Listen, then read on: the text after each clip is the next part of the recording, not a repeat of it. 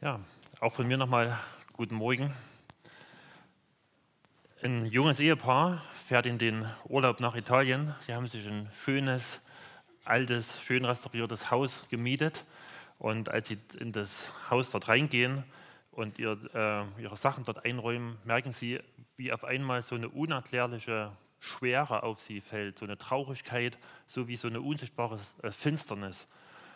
Und wenn sie rausgehen an den Strand oder äh, wandern gehen dort in der Toskana oder irgendwo, dann, ähm, dann ist es weg. Und jedes Mal, wenn sie ins Haus kommen, ist diese Schwere da.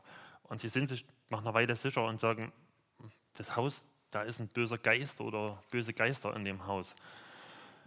Vor ein paar Jahren war ich Referent auf so einer Ferienbibelschule und da hat mich ein junger Mann angesprochen, der war jahrelang drogenabhängig und hatte viel mit Okkultismus zu tun gehabt, war da richtig verwickelt und er hatte sich so zwei, drei Jahre vorher bekehrt, ähm, wusste, dass er ewiges Leben hat, dass er wirklich, dass seine Schuld vergeben ist, aber hat gesagt, ich habe seitdem jede Nacht Albträume. Und wenn ich dann schweißgebadet aufwache, dann sehe ich oft Fratzen in meinem Zimmer, also ich sehe Dämonen und das, das plagt mich richtig. Dann habe ich mich gefragt, was kann ich denn machen, dass ich das losbekomme? Oder eine andere Frau, oder eine Frau, das ist ja keine andere, die hat mir erzählt, ähm, manchmal, da passiert das, da kommt, da, dann ist das so, als ob was Böses über mich kommt. Und auf einmal rede ich böse, verhalte mich böse und mein Mann und meine Kinder, die sagen dann zu mir, du bist wie eine andere Person, das bist du doch nicht selber. Und ich will das nicht, aber ich kann mich dann nicht dagegen wehren. Und sie wollte von mir Hilfe und sagen, was kann ich denn dagegen machen? Vielleicht geht dir das ähnlich, vielleicht kennst du solche Sachen, dass du spürst, da gibt es ab und zu oder vielleicht auch ständig, da gibt es so die Gegenwart von dem bösen Geist in deinem Leben. Oder du kennst das auch, dass du so Fratzen siehst, die dich erschrecken. Oder du hast Stimmen in deinem Kopf, die dir zum Beispiel Selbstmordgedanken einreden oder Lästergedanken gegen Gott, die dich ständig anklagen, die dich niedermachen äh, die dir Lügen einreden. Das hast du vielleicht bis jetzt noch niemand erzählt, weil du denkst, wenn ich das jemand erzähle, dann halten die mich für verrückt, dann weisen die mich vielleicht ein.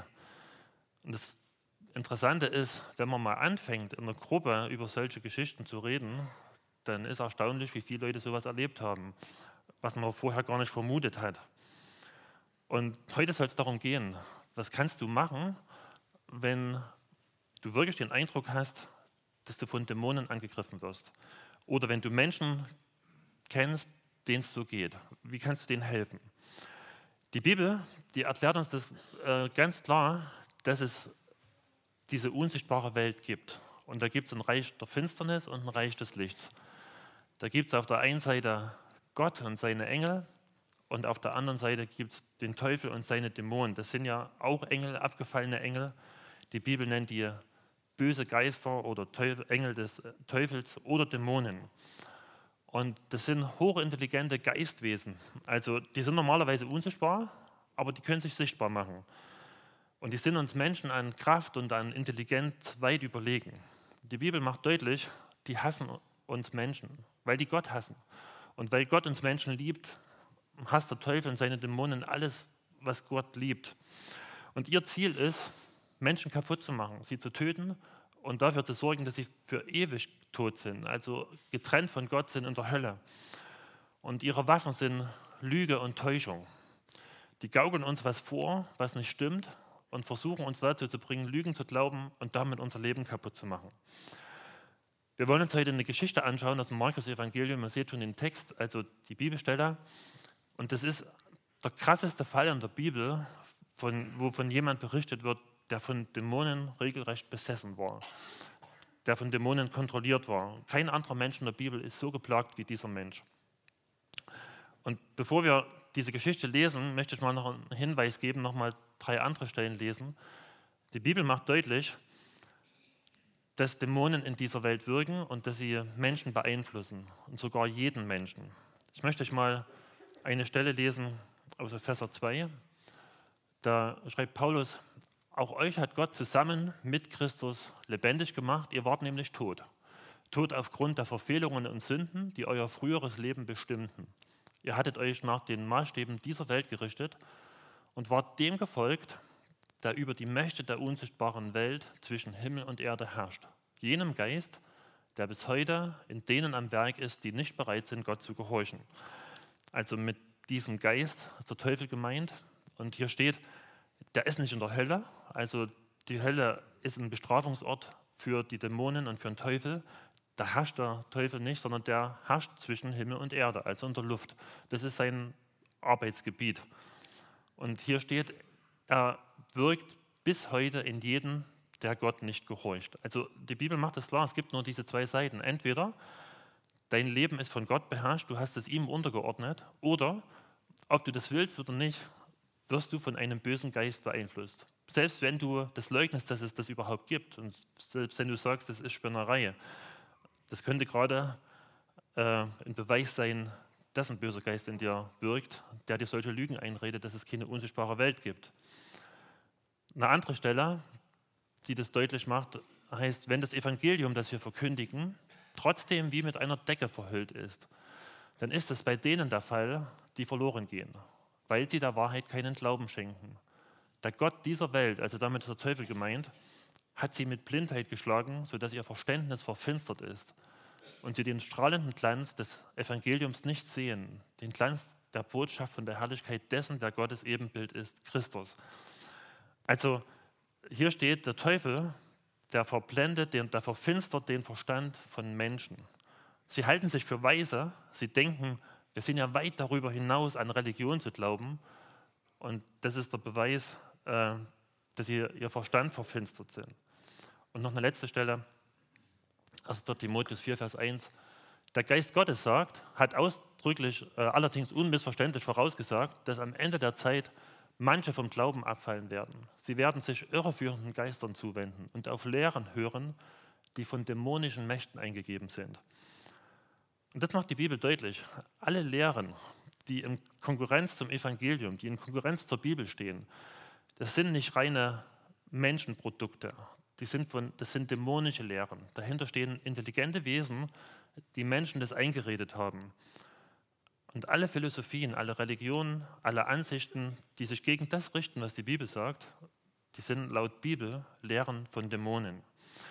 Jetzt wollen wir diesen Text lesen aus Markus 5, Vers 1 bis 20. Da heißt es, Vers 1, so kamen sie in das Gebiet der Gerasener am gegenüberliegenden Ufer des Sees. Also wir haben ja das ja letzte Woche gehört, dass Jesus losgefahren ist mit seinen Jüngern, wollte den See überqueren und jetzt kommt er dorthin. Jesus war kaum aus dem Boot gestiegen, als ihm aus den Grabhöhlen ein Mann entgegenlief, der von einem bösen Geist besessen war. Er hauste dort in den Grabhöhlen und niemand war mehr in der Lage, ihn zu bändigen, nicht einmal mit Ketten. Man hatte ihn zwar schon oft an Händen und Füßen gefesselt, doch jedes Mal hatte er die Ketten zerrissen und die Fußfesseln zerrieben. Keiner wurde mehr Herr über ihn. Tag und Nacht war er ununterbrochen in den Grabhöhlen oder auf den Bergen und schrie und schlug mit Steinen auf sich ein. Kaum hatte dieser Mann Jesus von weitem erblickt, kam er herbeigerannt und warf sich vor ihm auf die Knie. Er schrie mit lauter Stimme, was willst du von mir, Jesus, Sohn Gottes, des Allerhöchsten? Ich beschwöre dich bei Gott, quäle mich nicht. Denn Jesus war ihm sofort mit den Worten entgegengetreten, verlass diesen Menschen, du böser Geist. Nun fragte ihn Jesus, wie heißt du? Ich heiße Legion. Also eine Legion in, damals, das waren so eigentlich 6000 Leute. Also das meint, äh, da waren sehr, sehr viele Dämonen in ihm. Ich heiße Legion, antwortete er, denn wir sind viele. Und er flehte Jesus an, sie nicht aus jener Gegend fortzuschicken. Nicht weit von dort weidete am Berghang eine große Herde Schweine. Lass uns doch in die Schweine fahren, baten die Dämonen. Jesus erlaubte es ihnen. Und die bösen Geister verließen den Mann und fuhren in die Schweine. Da stürzte sich die ganze Herde, etwa 2000 Tiere, den Abhang hinunter in den See und ertrank.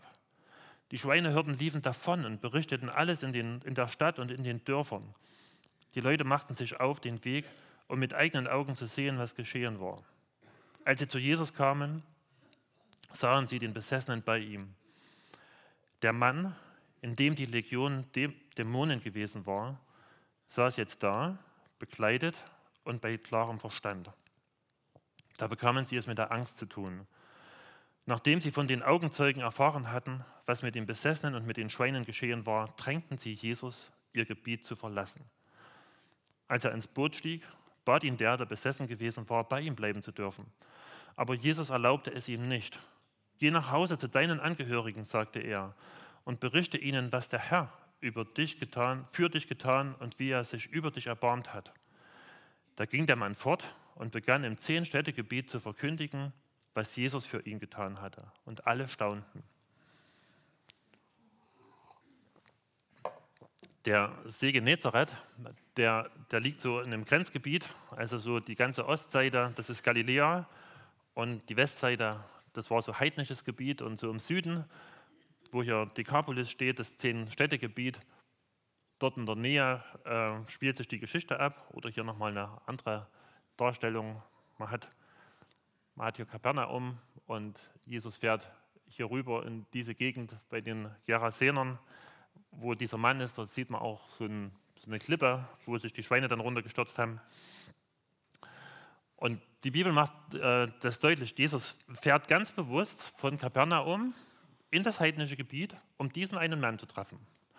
Aber befreit ihn von Dämonen, fährt wieder zurück. Das war sein ganzes Ziel von diesem Ausflug. Und ähm, Markus beschreibt hier, dass dieser Mann viele böse Geister hatte. Und er nennt mehrere Merkmale, äh, die beschreiben, äh, was das für Auswirkungen auf ihn hatte. Dass ein Mensch äh, so schlimm von Dämonen besessen ist wie dieser Mann, das kommt sehr selten vor. Aber dass Leute von Dämonen beeinflusst ist, das kommt häufig vor. Das hatten wir ja vorhin schon.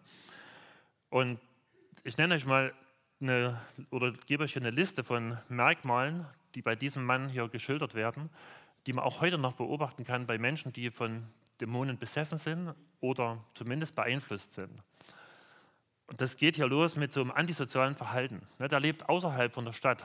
Also der, der hat wahrscheinlich Menschen angefallen und die Leute wollen nichts mehr mit ihm zu tun haben, die fürchten sich vor ihm.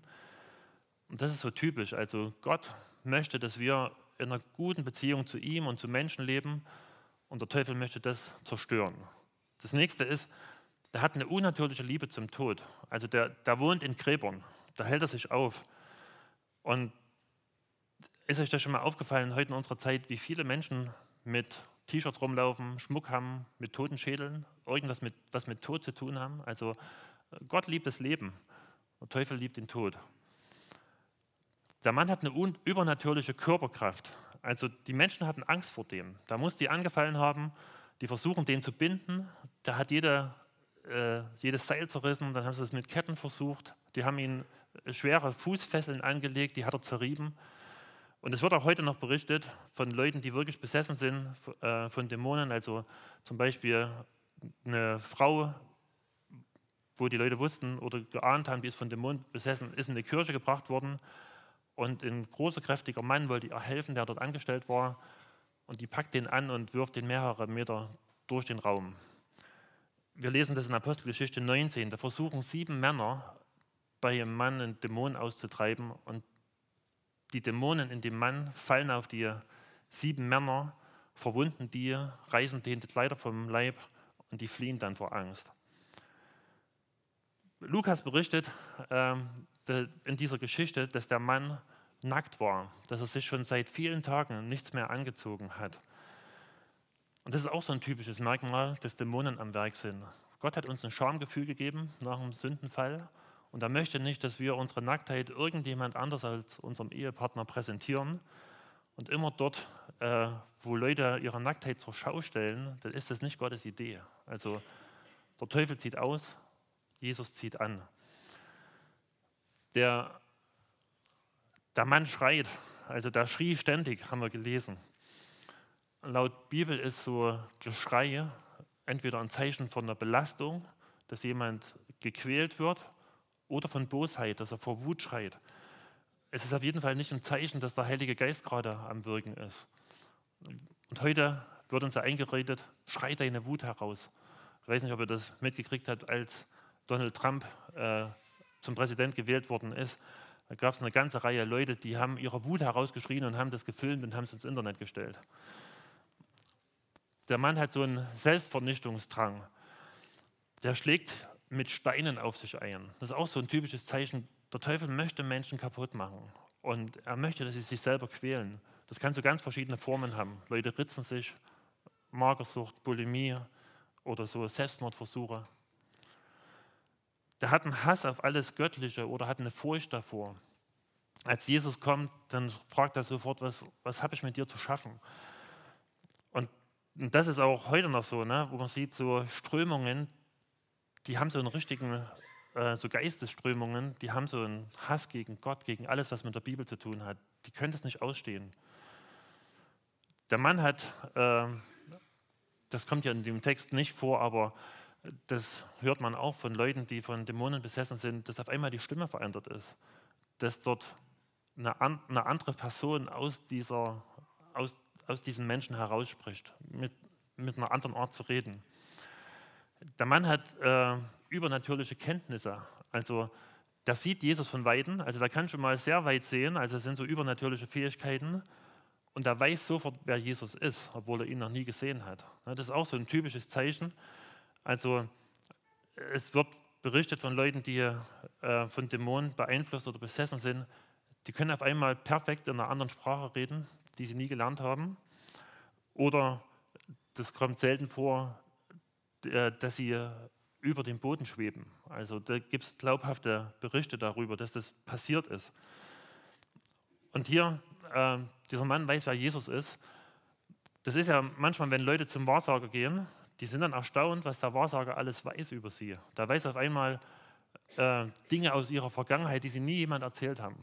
Der weiß, dass sie vielleicht noch irgendwo ein uneheliches Kind haben, was niemand weiß. Der, der weiß, wie ihre Vorfahren hießen und weiß viele Details aus dem Leben. Und die Leute denken, okay, da muss er wirklich alles wissen. Und dann glauben sie das, was er dann angeblich über die Zukunft sagt. Und Dämonen sind ja unsichtbare Wesen. Das heißt, die können uns einfach beobachten. Und aus dem Grund wissen die Dinge über uns, die kein Mensch weiß, weil sie es beobachtet haben. Und die gaukeln damit Menschen vor, dass sie allwissend wären. Die Bibel sagt, das sind sie nicht. Die können nicht in die Zukunft gucken. Die sind Lügner und die, die geben uns so einen Einblick, was uns erstaunt, aber täuschen uns. Eine andere, äh, noch zwei letzte Sachen. Ähm, die Dämonen, die fahren hier aus und fahren in die Schweine. Also das heißt, ja, das sind andere Wesen von dieser Besessenheit betroffen. Und das kann auch heute passieren. Ähm, das, bei einer psychischen Krankheit kann das nicht passieren, aber wenn es bei Dämonen ist, dass, dass plötzlich, plötzlich andere Menschen um sie herum die gleichen Symptome aufweisen, wenn sie sich den Dämonen öffnen. Und am Ende ist der Mann plötzlich völlig genesen. Also hier steht, er ist angezogen, der ist vernünftig, der schreit nicht mehr. Also das heißt, das ist bei einer psychischen Krankheit in der Regel nicht so. Aber hier von Dämonen kannst du von, mit einem Schlag frei werden, wenn Jesus dich frei macht. Wie kommt jemand überhaupt unter den Einfluss von Dämonen? Wir hatten ja vorhin schon gesehen, jeder Mensch steht unter dem Einfluss von bösen Geistern, aber nicht jeder ist so extrem besessen. Also viele merken das überhaupt nicht. Und für diese seltenen Fälle äh, von Besessenheit gibt es zum Beispiel in der katholischen Kirche gibt's direkt Exorzisten, die darauf spezialisiert sind, Dämonen auszutreiben. Und für diese Exorzisten gibt es ganz klare Richtlinien, wie sie vorgehen äh, dürfen. Und bevor sie überhaupt so eine Dämonenaustreibung versuchen, muss, muss vorher ein Psychiater konsultiert werden. Also der, ein Psychiater muss praktisch feststellen, dass dieser Mensch nicht psychisch krank ist. Und ich habe mir ein Interview angeguckt mit einem der führenden Psychiater in der USA. Der war bei mehreren solchen Dämonenaustreibungen dabei und hat es äh, hat vorher die Patienten untersucht und hat festgestellt, die sind nicht psychisch krank. Und, und er hat gesagt, bei all diesen Fällen war es so, dass die Menschen, die so stark von Dämonen besessen waren, die haben die Dämonen selber eingeladen in ihr Leben. Also die, die haben sich bewusst den Kontakt zur Finsternis gesucht, die haben mit okkulten Sachen zu tun gehabt und wollten das. Und das macht deutlich, das passiert nicht durch Zufall, dass jemand so schlimm von Dämonen belastet wird. Und das war wahrscheinlich auch hier bei diesem Mann nicht der Fall. Also, dass jemand so schlimm äh, von Dämonen belastet wird, geschieht entweder durch ein bewusstes oder ein unbewusstes Einladen der Dämonen. Unbewusst kann es zum Beispiel so sein, dass jemand sagt, äh, ich gehe mal aus Spaß zum Wahrsager, lass mir Karten legen oder Handlinien lesen oder was es da alles gibt und will das einfach mal ausprobieren. Und Leute, die das gemacht haben, da haben viele davon berichtet, dass sie ab dem Moment hinterher äh, Ängste hatten, dass sie Fratzen gesehen haben, dass sie Selbstmordgedanken hatten, dass irgendwas Böses in ihr Leben gekommen sind. Andere haben aus Neugier im Urlaub an einem buddhistischen Gottesdienst teilgenommen, wollten mal sehen, wie so ein Ritual abläuft und haben das Gleiche erlebt, dass sie gemerkt haben, auf einmal wäre ich von Dämonen geplagt. In einigen christlichen Kreisen ist zurzeit so die Beschäftigung mit Engeln in. Da werden Leute ermutigt, zu Engeln Kontakt aufzunehmen. Und das wird als was Gutes hingestellt. Die Bibel warnt davor und sagt, mach das nicht. Wenn du Christ bist, bist du ein Kind Gottes, du darfst direkt zum Vater gehen, zu Gott, dem Allmächtigen, dem Allerhöchsten. Du kannst ihm deine Anliegen sagen. Du brauchst nicht zu Engeln gehen, weil wenn du Kontakt aufnimmst mit Engeln, dann sind das mit Sicherheit keine Engel Gottes. Die Bibel sagt, der Teufel kann sich als ein Engel des Lichts vorstellen. Das heißt, du wirst belogen, du nimmst zur falschen Seite Kontakt auf. Das Traurige ist, dass im Moment immer mehr äh, christliche Gemeinden von okkulten Dingen unterwandert werden. Ich habe vor kurzem von einer äh, christlichen Ausbildungsstätte gehört, die hatten im Fach Seelsorge, haben die Fantasiereisen gemacht. Das ist eine Sache so aus der Esoterik, wo du bewusst äh, das spielerisch anfängt, wo du aber wirklich über diesen Weg Kontakt zu Geistwesen aufnehmen kannst und sowas. Oder es gibt ein scheinbar christliches Buch, was von, Christ, von manchen christlichen Führern empfohlen wird. Das nennt sich Physik des Himmels. Das ist ins Deutsche übersetzt worden und die Autorin, die ermutigt dort in dem Buch, äh, esoterische und okkulte Methoden zu verwenden. Und die behauptet, diese Methoden hätte Gott uns Christen gegeben und die Esoteriker hätten das Entfremdeten hätten es uns gestohlen und wir müssen es uns jetzt zurückerobern. Das war nie, es hat nie zum christlichen Glauben gehört. Also die Bibel warnt davor, solche Methoden anzuwenden. Und das ist eigentlich traurig, dass, dass es so eine Sehnsucht gibt, überhaupt mit irgendwas Übernatürlichem in Kontakt zu kommen und dass sich Leute nicht auf das konzentrieren, was die Bibel sagt und bereit sind, jeglichen Mist mitzumachen dieser Tipp, bevor du an irgendeiner religiösen Handlung teilnimmst, an irgendwas, was mit Übernatürlichem zu tun hat und du dir nicht sicher bist, dann frag doch Gott, ob das von ihm ist. Guck nach in der Bibel, ob das irgendwo dort vorkommt. Und wenn du dir unsicher, weiter unsicher bist, dann lass lieber die Finger davon und, und red mit jemand, der mehr Erfahrung hat als du. Weil die Folge ist, kann sein, dass du unnötig belastet wirst durch böse geistliche Mächte. Ein anderes Einfallstor können so dämonisch belastete Gegenstände sein. Also die Bibel macht es klar, hinter jeder Religion äh, stehen Dämonen. Die sogenannten Götter der anderen Religionen sind Dämonen. Und deshalb ist jeder Gegenstand, der mit der Verehrung von anderen Göttern, mit anderen Geistern oder irgendwas zu tun hat, der ist dämonisch belastet. Also so Buddha-Figuren oder indische Götterfiguren, das ist nicht einfach bloß Schmuck, da steckt mehr dahinter. Oder alles, was mit Zauberei, mit Esoterik, mit Aberglauben zu tun hat. Oder ich weiß nicht, äh, wir waren zwei, drei Mal in der Türkei und da kriegst du immer wieder solche Amulette angedreht. Die kriegst du geschenkt, so als, als ein Schutz gegen den bösen Blick. Oder in ähm, Marokko, da wollen dir Leute irgendwelche Schmuck oder irgendwas mit der Hand der Fatima schenken. Das ist auch so ein Schutzzauber, ne, der dich vor bösen Geistern schützen soll und bringt dir aber erst in dein Leben. Oder mittlerweile gibt es eine Reihe von Computerspielen, wo ganz bewusst okkulte Symbole verwendet werden, wo die Spieler zaubern, wo sie an okkulten Handlungen teilnehmen, wo, wo Dämonen vorkommen. Und das Ganze ist nicht harmlos. Also da, da steckt eine geistliche Welt dahinter, die Einfluss auf dein Leben haben will. Das gleiche gilt für manche Filme oder Musikgruppen. Da gibt es Musikgruppen, die entweder direkt an den Teufel Lieder schreiben oder Loblieder auf nordische Götter oder irgendwelche anderen Götter singen. Manche Lieder sind nichts anderes als Geisterbeschwörung. Manche Musikgruppen laden indianische Schamanen ein, die dort eine Geisterbeschwörung machen. Und die Bibel ist da sehr klar. Ich möchte das mal vorlesen aus, aus 5. Mose 7. Da, das, das ist aus dem Abschnitt, wo Gott das Volk Israel warnt, dass sie sich einlassen sollen auf den Götzendienst der Völker im Land Kanaan. Und da heißt es, äh, 5. Mose 7, Vers 25, die Bilder ihrer Götter sollt ihr mit Feuer verbrennen. Du sollst nicht das Silber und das Gold, das an ihnen ist, begehren und es dir nehmen, damit du dadurch nicht verstrickt wirst. Denn ein Gräuel für den Herrn, deinen Gott, ist es. Und du sollst keinen Gräuel in dein Haus bringen, damit du nicht gleich ihm den Bann verfällst. Du sollst es als abscheulich verabscheuen und es für einen gräulichen Gräuel halten, denn gebanntes ist es. Oder hier in der Übersetzung heißt es, Ekel und Abscheu sollst du davor haben, denn so etwas ist verflucht. Also das heißt, bring dir keine solche Gegenstände ins Haus, äh, auch nicht aus Spaß oder irgendwie, weil das wird dir schaden.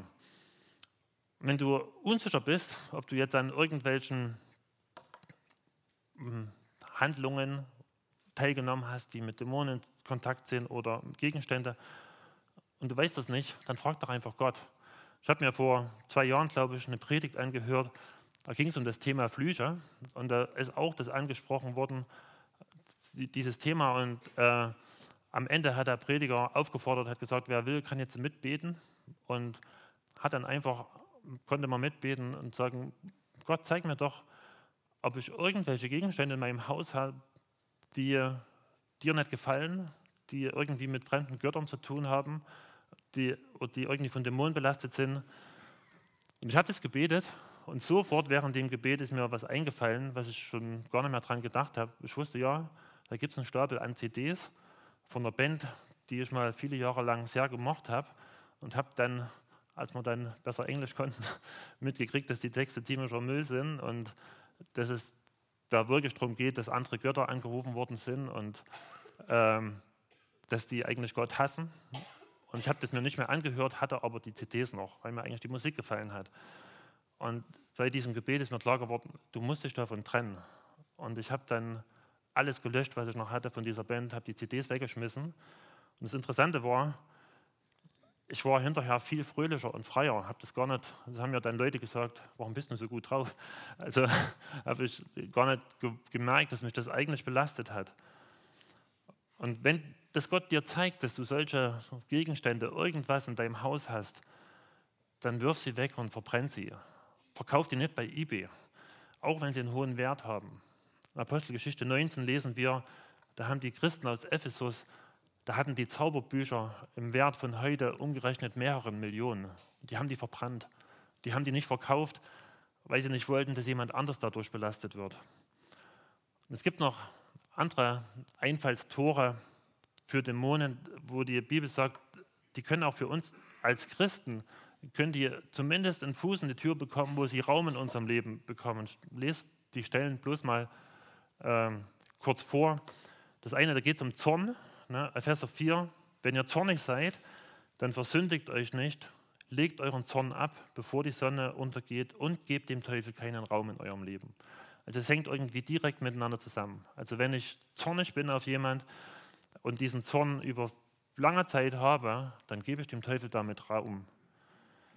Das nächste hängt mit, das ist ähnlich, ne? wenn ich nicht vergeben kann, sagt Paulus in 2. Korinther 2, dem ihr verzeiht, dem verzeihe ich auch. Wenn ich hier überhaupt etwas zu verzeihen hatte, so habe ich es um euretwillen vor Christus getan. Der Satan soll uns nicht überlisten. Wir wissen doch genau, was für Absichten er verfolgt. Also in dem Zusammenhang wird es deutlich, wenn du einen Groll auf Leute hast, wenn du anderen nicht vergibst, dann machst du eine Tür auf, wo ein böser Geist in dein Leben kommen kann und dich quälen kann. Ähnlich ist es mit Sorgen. Da heißt es in 1. Petrus 5, legt alle eure Sorgen bei ihm ab, denn er sorgt für euch. Seid besonnen, seid wachsam. Euer Feind, der Teufel, streift umher wie ein brüllender Löwe, immer auf der Suche nach einem Opfer, das er verschlingen kann. Also ist es unmittelbar im Zusammenhang mit Sorgen. Also dass du sagst, Sorgen ist also ein Ausdruck von Unglauben, dass du sagst, ich muss mir Gedanken machen über meine Zukunft, weil Gott hat ja mein Leben nicht im Blick. Der hat es nicht im Griff. Wenn ich mich nicht darum kümmere, dann geht ja alles schief. Und das ist ein Zeichen, dass du Gott nicht vertraust, dass du ihm nicht, unter, dich ihm nicht unterordnest. Und das ist so ein Einfallstor für einen Teufel, der dich verschlingen will.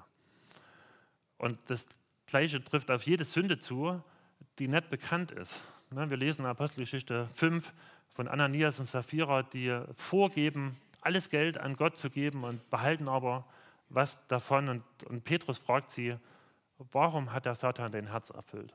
Also macht deutlich, du bist nicht mehr du selber, da hat eine böse Macht dich kontrolliert. Ja, ähm, wie wird man jetzt frei von Dämonen? Dieser Text, der macht ja deutlich, egal wie schlimm du belastet bist äh, von Dämonen, egal äh, ob ein dunkler Schatten auf deinem Leben liegt oder ob du tatsächlich besessen bist, der Einzige, der dich wirklich frei machen kann, ist Jesus. Das wird ja in diesem Text ganz deutlich. Ne? Wir haben das am Anfang, steht es zweimal, kein Mensch kann diesen Mann bändigen. Ne? Am Anfang haben die vielleicht versucht, ihm zu helfen, haben vielleicht Exorzisten geholt. Die konnten die Dämonen nicht austreiben. Das, ähm, und am Ende kann ihm niemand helfen. Das ist auch heute noch so. Also wenn Dämonen einen Einfluss auf dein Leben haben, dann kann dir kein Arzt helfen, keine Medizin, keine Zwangsjacke. Das wird alles sinnlos sein. Der Mensch, der war hier in, in einer hoffnungslosen Lage, rein menschlich gesehen. Also der, der Text macht ja deutlich, das sind mehrere tausend Dämonen, die ihn beherrschen. Und der hatte rein menschlich gesehen keine Chance, von diesem Schicksal frei zu werden. Und dann kommt Jesus.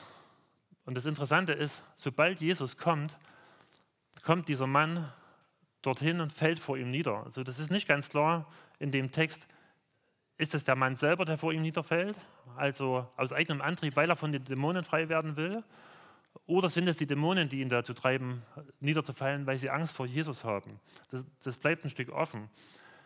Was, was deutlich wird, die Dämonen, die haben Angst vor Jesus. Die, die bitten ihn, quäle mich nicht.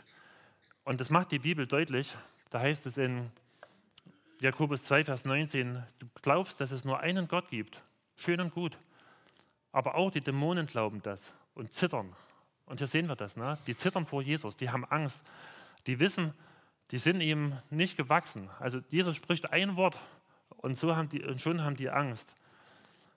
Und die bitten ihn, äh, die bitten Jesus, dass, dass Jesus sie nicht aus der Gegend wegschickt. Im Lukas-Evangelium steht, die hatten Angst davor, dass Jesus sie in den Abgrund schickt. Ne? In der Bibel wird das deutlich. Die Dämonen wissen, am Ende der Zeit wird, werden sie in die Hölle geschickt werden. Also die Hölle ist laut Bibel ein Bestrafungsort für den Teufel und die Dämonen. Ne? Die ist im Moment leer, die, die wird am Ende der Zeit gefüllt werden.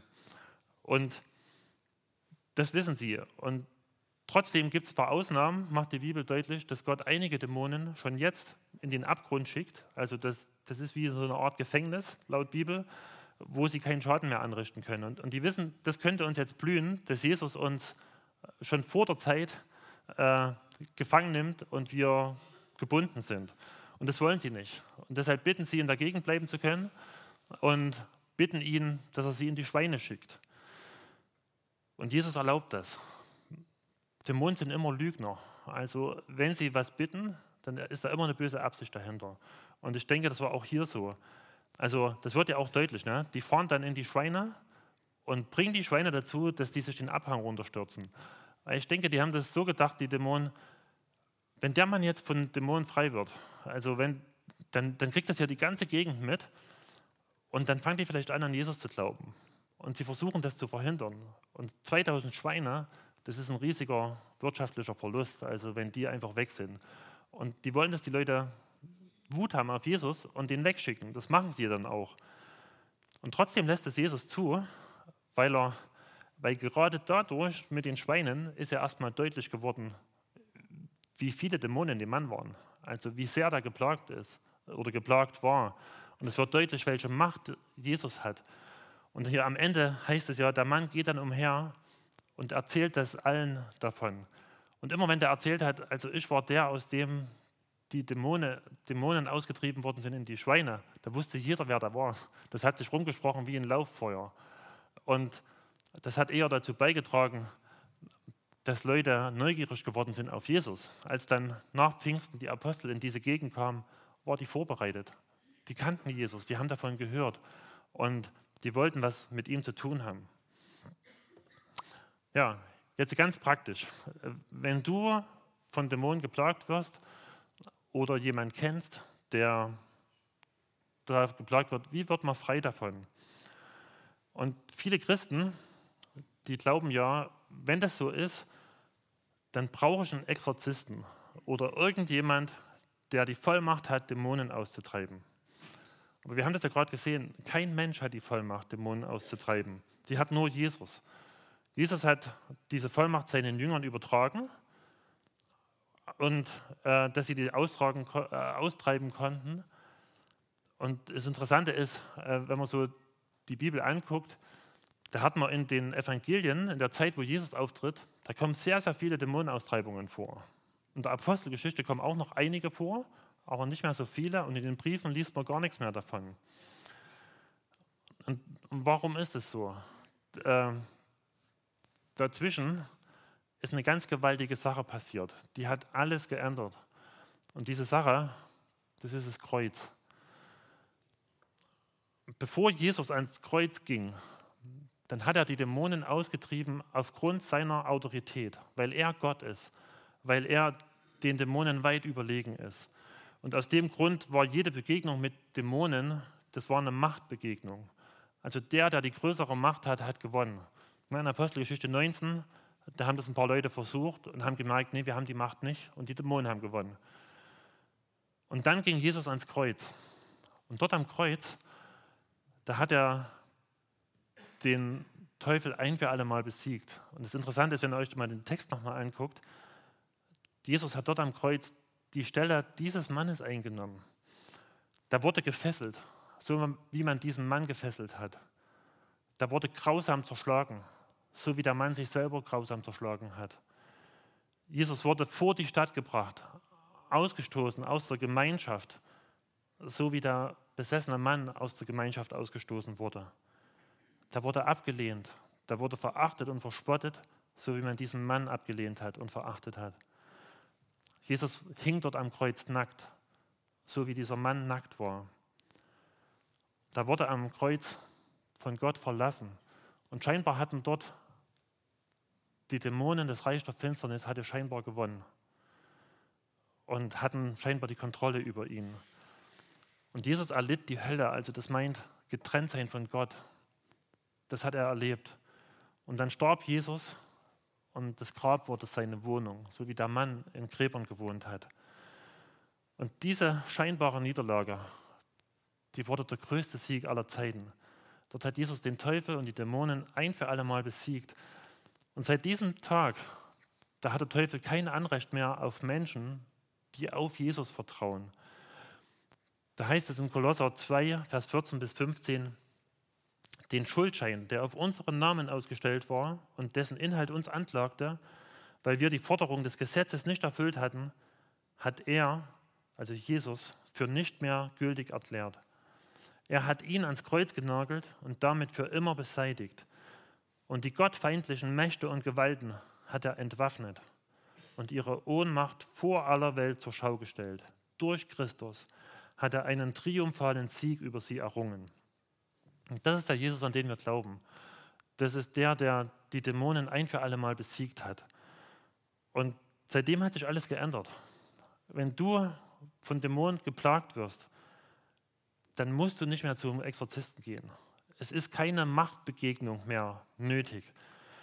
Du musst dir niemand suchen, der besonders viel Vollmacht hat oder besonders begabt ist im Umgang mit Dämonen. Das wäre sogar gefährlich, das will ich dir dann gleich noch erklären. Alles, was du machen musst, ist, dass du dich auf den Sieg von Jesus stellst.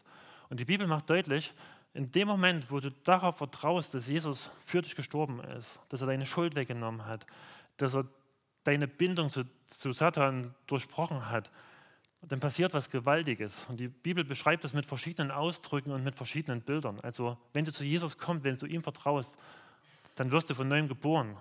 Du bekommst den Heiligen Geist. Du, du wirst ein Kind Gottes. Und die Bibel sagt, du wirst eins mit Christus. Also Christus ist in dir und du bist in Christus. Also so beschreibt es die Bibel. Das heißt, alles, was für Jesus gilt, gilt für dich. Also wenn du mit Christus verbunden bist, dann hast du eine völlig andere Stellung, eine völlig andere Autorität. Du musst keine Angst mehr haben vor Dämonen. Du kannst die einfach aus deinem Leben wegschicken. Das macht Jakobus 4, Vers 7 deutlich. Das ist ein ganz einfacher Vers, also den kann man auswendig lernen. Das ist nicht schwer. Da heißt es, das sind so drei Schritte. Na, unterwerft euch nun Gott, widersteht dem Teufel und er wird von euch fliehen. Also das heißt, wenn du merkst, dass da ein dämonischer Einfluss in deinem Leben ist, dann ist der erste Schritt, unterwirf dich Gott. Ordne dich ihm unter. Wenn du noch kein Christ bist, heißt das, komm zu ihm, bekenn deine Schuld und sag, ab jetzt bist du der Herr meines Lebens, du bist mein Retter, ich will dir gehören. Und wenn du Christ bist, dann gilt das Gleiche für dich, dass du sagst, ja, ich habe da Fehler gemacht, ich habe mich da auf dumme Dinge eingelassen, das bekenne ich dir und ich ordne mein Leben jetzt neu dir unter. Und falls noch irgendwelche Gegenstände in deinem Besitz sind, wo du irgendwie mit Zauberei, mit dem Bösen in Verbindung bist, dann schmeiß das weg, verbrenn das. Und der zweite Schritt ist, widersteh dem Teufel. Also das heißt, du nimmst deine Stellung in Jesus in Anspruch und sagst dich von allem los, wo der Teufel in irgendeiner Form ein Anrecht auf dich hat. Das kann niemand für dich machen, das musst du selber machen. Und das Dritte, da steht, und der Teufel wird von dir fliehen. Also der, der muss dann gehen. Das ist eine Verheißung. Und genau das habe ich den Leuten äh, geraten von den Beispielen, die ich euch am Anfang erzählt habe. Die Frau, die erzählt hat, dass immer wieder was Böses auf sie kommt. Da habe ich das erzählt, hat gesagt, du kannst deine Stellung in Christus in Anspruch nehmen. Wenn, bekenn, wenn, wenn das so ist, ordne dich neu ihm unter, bekenn Schuld, die dir einfällt und dann sag sinngemäß, ich bin ein Kind Gottes, ich bin freigekauft durch das Blut Jesu und im Namen Jesu gebiete ich jetzt allen bösen Mächten aus meiner Wohnung und aus meinem Leben zu verschwinden. Und die Frau hat das gemacht und die bösen Geister, die haben das noch ein paar Mal probiert und dann haben sie sie in Ruhe gelassen. Und die hatte Ruhe davon. Das gleiche habe ich mit dem jungen Mann gemacht. Ähm, habe ich ausführlicher gemacht. Der, wir sind dieses, so ein Heft, das nennt sich Schritte zur Freiheit in Christus. Das stelle ich dann gleich nochmal vor. Das sind wir gemeinsam durchgegangen. Und da geht es genauso um diesen Vers, ich sage, ich, ich, ordne jeden Lebensbereich meines Lebens, ordne ich Gott unter. So, das sind so sieben Schritte und nehme meine Stellung in Christus in Anspruch und, und weise den Teufel aus allen Bereichen meines Lebens hinaus. Das war, ein, das war anstrengend, der Prozess, der konnte sich nicht so gut konzentrieren. Es war richtig Arbeit für den. Das hat so über zwei Stunden gedauert. Und am nächsten Tag hat er erzählt, ich habe das erste Mal durchgeschlafen. Ich habe keine Fratzen gesehen, keine Albträume gehabt. Und das Gleiche kannst du machen, wenn du den Eindruck hast, ich bin hier in einer Wohnung, die ist von Dämonen besetzt.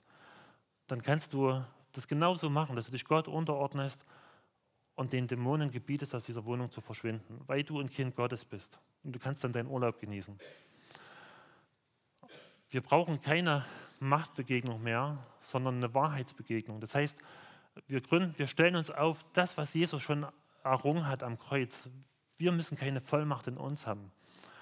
Und aus dem Grund rate ich dir davon ab, bei solchen Fragen zu jemandem zu gehen, der angeblich Vollmacht hat, der die Dämonen vertreibt.